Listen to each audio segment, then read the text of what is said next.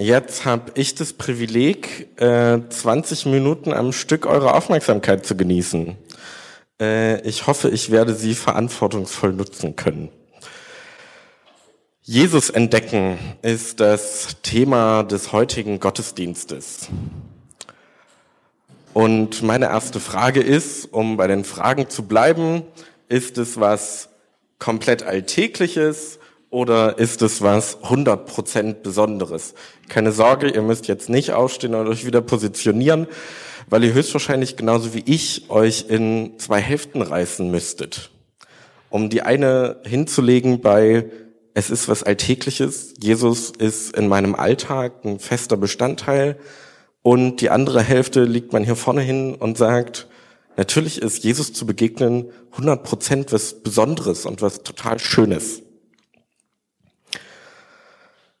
Wenn wir länger darüber nachdenken oder als ich länger darüber nachgedacht habe, ist mir eingefallen, wo finde ich denn auch Jesus oder wo finde ich denn die Botschaften von Jesus? Wo finde ich, wie Julia vor uns gesagt hat, Pakete von Jesus?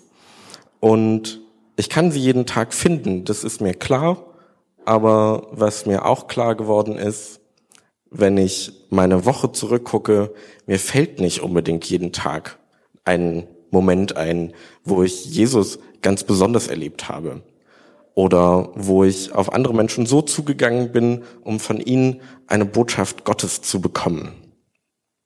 Also habe ich mir gedacht, euch wird es vielleicht auch so gehen, dass ihr euch gerne häufiger auf die Suche begeben wollt, Jesus zu finden und Jesus in anderen Menschen zu finden und nicht immer auf sonntags den gewitzten Praktikanten mit seiner 20 Minuten Predigt zu warten, und dementsprechend basteln wir heute sowas wie einen Reiseführer. Ein Reiseführer, wie man Jesus im Alltag finden kann. Und immer wenn ich darüber nachdenke, wer Jesus jetzt in meiner Welt ist, in 2022, dann nehme ich super gerne immer die Bibelstelle aus Matthäus 25, um quasi eine erste Linie zu bekommen, wo ich Jesus finden kann. Ich lese euch die Verse 34 bis 40 mal vor. Dann wird der König zu denen kommen, die rechts von sich sind und sagen, kommt her, euch hat mein Vater gesegnet, nehmt das Reich in Besitz, das Gott seit der Erschaffung der Welt für euch vorbereitet hat. Denn ich war hungrig und ihr habt mir Essen gegeben. Ich war durstig und ihr habt mir zu trinken gegeben. Ich war ein Fremder und ihr habt mich als Gast aufgenommen. Ich war nackt und ihr habt mir Kleider gegeben. Ich war krank und ihr habt euch um mich gekümmert. Ich war im Gefängnis und ihr habt mich besucht. Dann werden die Gerechten fragen, Herr, wann haben wir dich hungrig gesehen und haben dir zu essen gegeben? Oder durstig und haben dir zu trinken gegeben? Wann warst du ein Fremder und wir haben dich als Gast aufgenommen? Wann warst du nackt und wir haben dir Kleider gegeben? Wann warst du krank oder im Gefängnis und wir haben dich besucht? Und der König wird ihn antworten, Amen. Das sage ich euch, was ihr für einen meiner Brüder oder einen meiner Schwestern getan habt, und wenn sie noch so unbedeutend sind, das habt ihr für mich getan. Diese Bibelstelle beschreibt ganz wunderbar, dass Jesus nicht durch die Menschen wirken, die genauso sind wie er.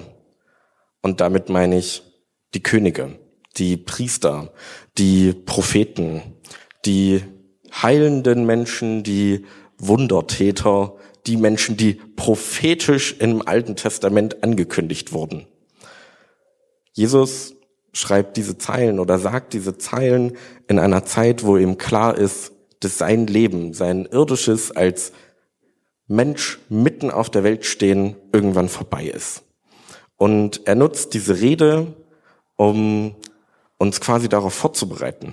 Er sagt uns, hey, ich bin physisch als Mensch nicht da, ihr könnt nicht anrufen, mir keine Steintafel schicken, was auch immer damals üblich war, sondern ihr müsst mich in anderen Menschen suchen und finden.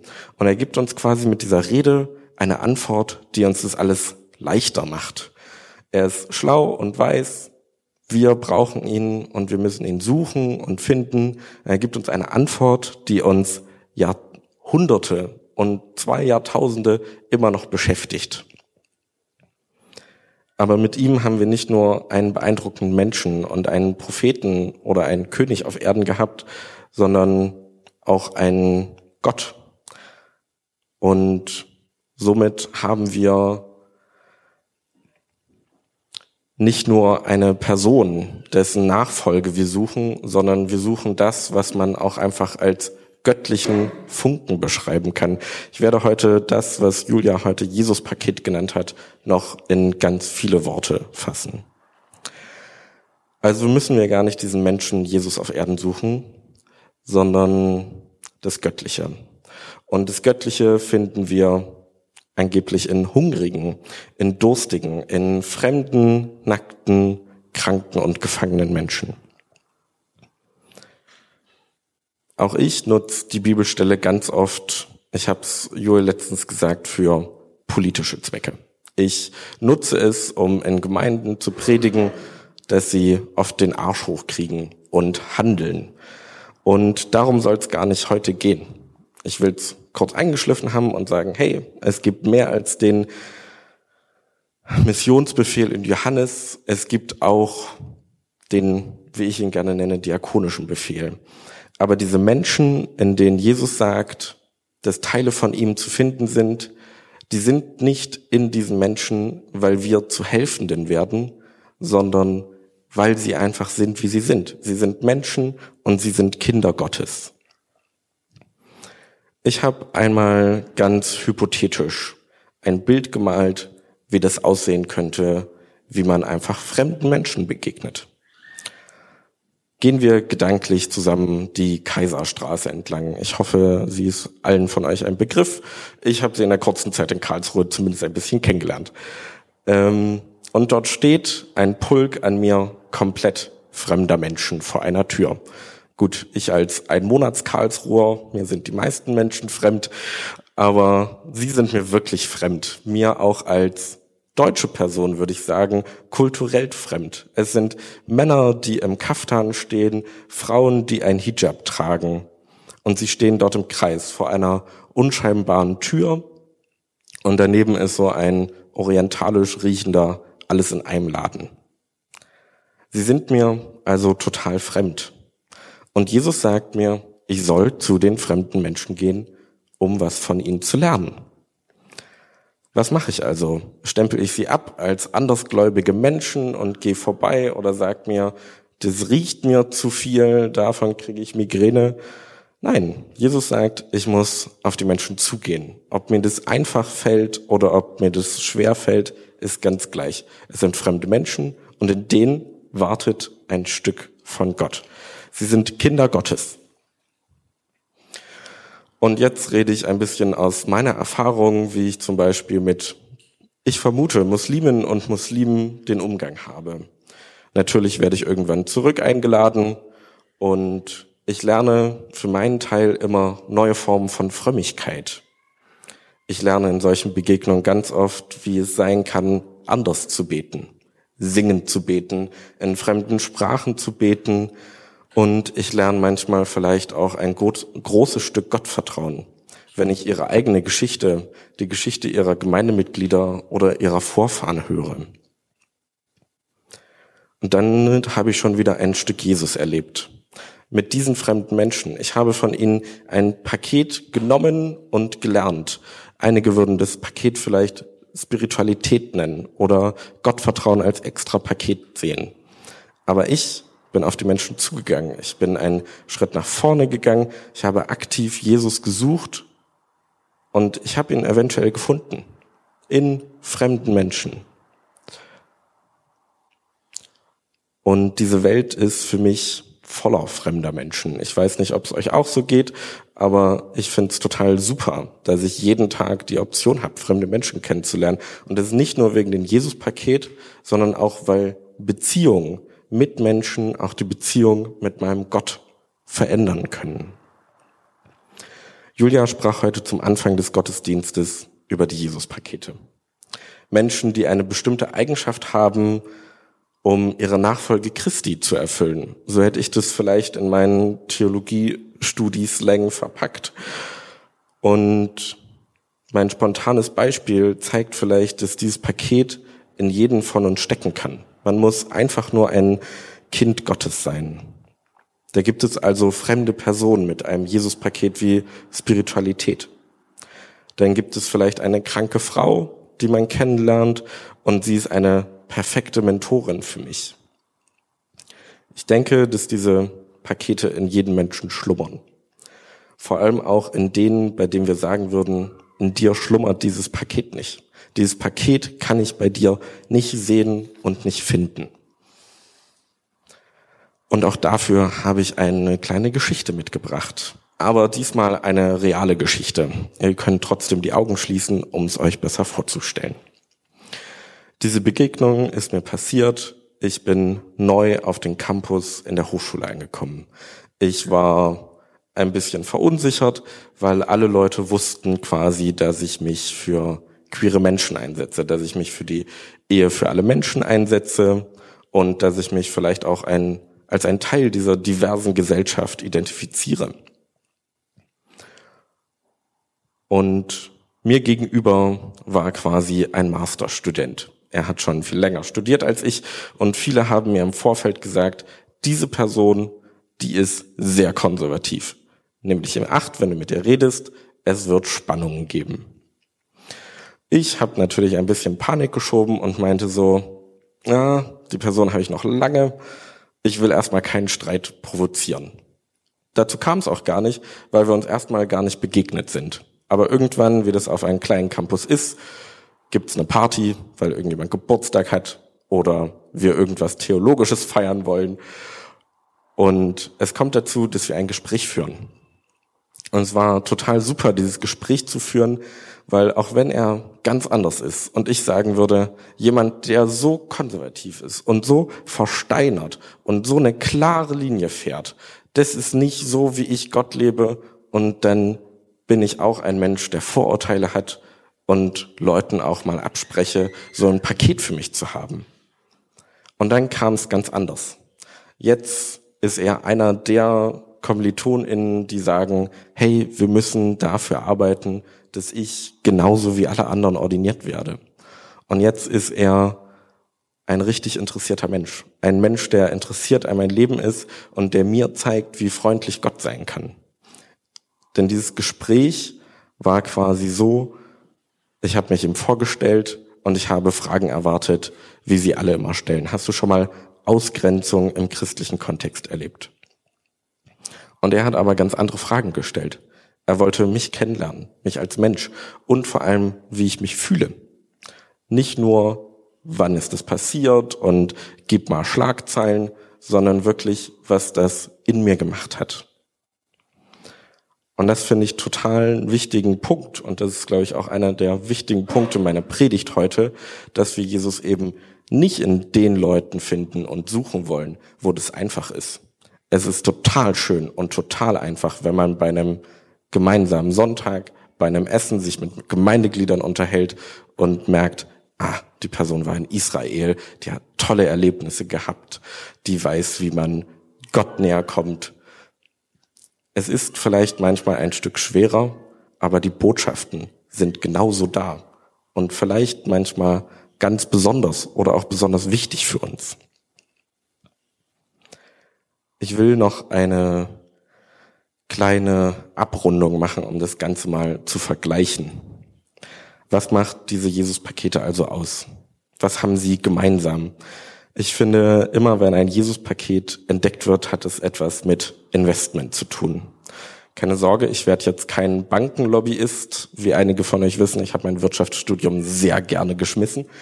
Ähm, und ich habe auch auf der Klimademo sehr laut mitgebrüllt, brecht die Macht der Banken und Konzerne. Aber ich sehe, diese Jesus-Pakete zu suchen, hat was mit Investment zu tun. Ich gehe auf einen Menschen zu und investiere. Nicht unbedingt materielle Sachen, vielleicht auch. Ich meine, so ein Gast mal auszurichten, das kann auch mal ins Portemonnaie gehen. Aber ich investiere, ich investiere Zeit. Das ist auch manchmal Zeit opfern und es tut auch manchmal ein bisschen weh, weil ich mir für jemanden Zeit nehme, der es vielleicht auch noch gar nicht wert ist. Natürlich weiß ich bei Freunden oder auch bei einem sehr tollen Chef, wenn ich die Zeit verbringe, dann ist es gut. Und dann weiß ich, was ich davon hab. Aber manchmal verbringe ich auch mit Menschen Zeit, wo ich vorher noch gar nicht weiß, dass sich das lohnt und es fühlt sich wie ein Opfer an. Und dann habe ich dieses Investment und ich habe dieses Investment getan. Ich bin auf einen Menschen zugegangen, um Zeit, Geld, Interesse zu opfern, um quasi ein Paket von Jesus zu bekommen. Und was passiert dann? Dann habe ich dieses Paket. Und das ist vergleichbar wie ein börsennotiertes Unternehmen quasi. Ich habe lange investiert, um ein Teil vom Börsenmarkt zu werden. Jetzt bin ich eine Aktiengesellschaft. Und was mache ich als Aktiengesellschaft?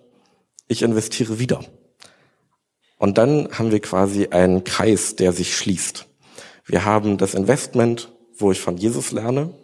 Und dann kann ich dieses Jesus-Paket, was ich gelernt habe, wieder weitergeben. Und dann haben wir einen Kreis. Ein, ein Kreis von Investieren. Und dann sind wir quasi wie ein Multimilliardenunternehmen, was sich selber Geld zahlt.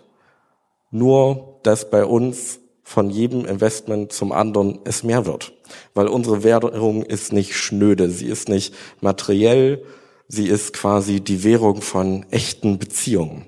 Echten Beziehungen, die wir untereinander haben. Mit unseren Geschwistern, mit neuen Menschen, die wir kennenlernen. Oder auch die Beziehungen, die wir dann zu Fremden haben. Und es ist auch die Beziehung, die wir dadurch mit Gott stärken. Und unsere Währung, die kommt nicht in Schein, Münzen oder Geldkarten, sondern sie kommt in Liebe Gottes. Wir lernen von ihm, wir lernen von ihm zu lieben und von seiner Liebe erfüllt zu sein.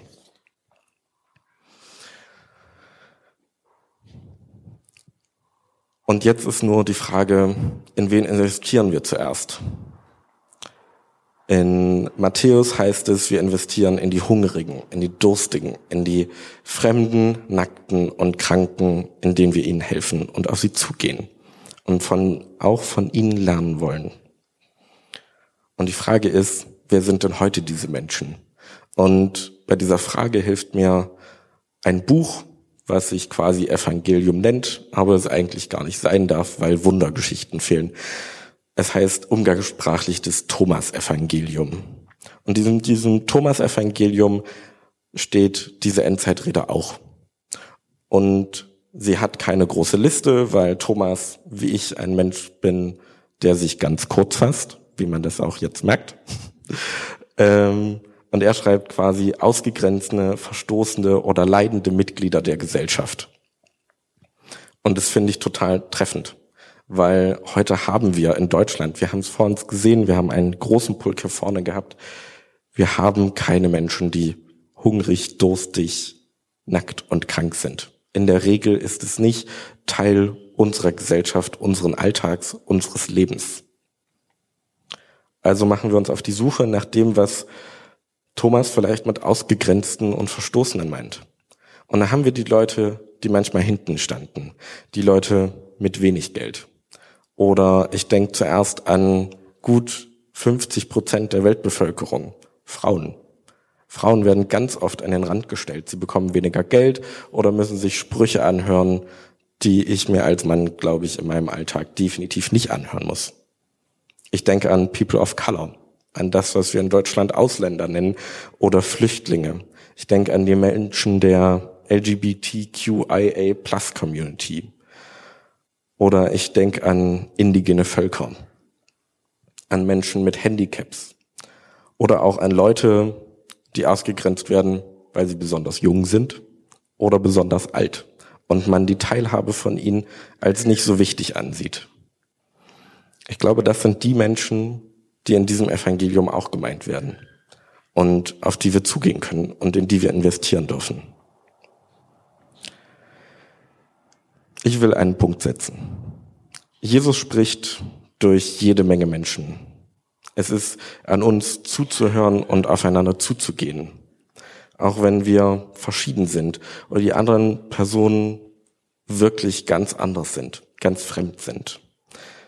Ich glaube, wenn wir uns alle an die Idee von Matthäus 25 halten, wird die Menschheit zu einer sehr, sehr, sehr reichen Version eines Investmentsunternehmens. Mit einer Währung von echten Beziehungen, mit Scheinen aus echter Liebe. Amen.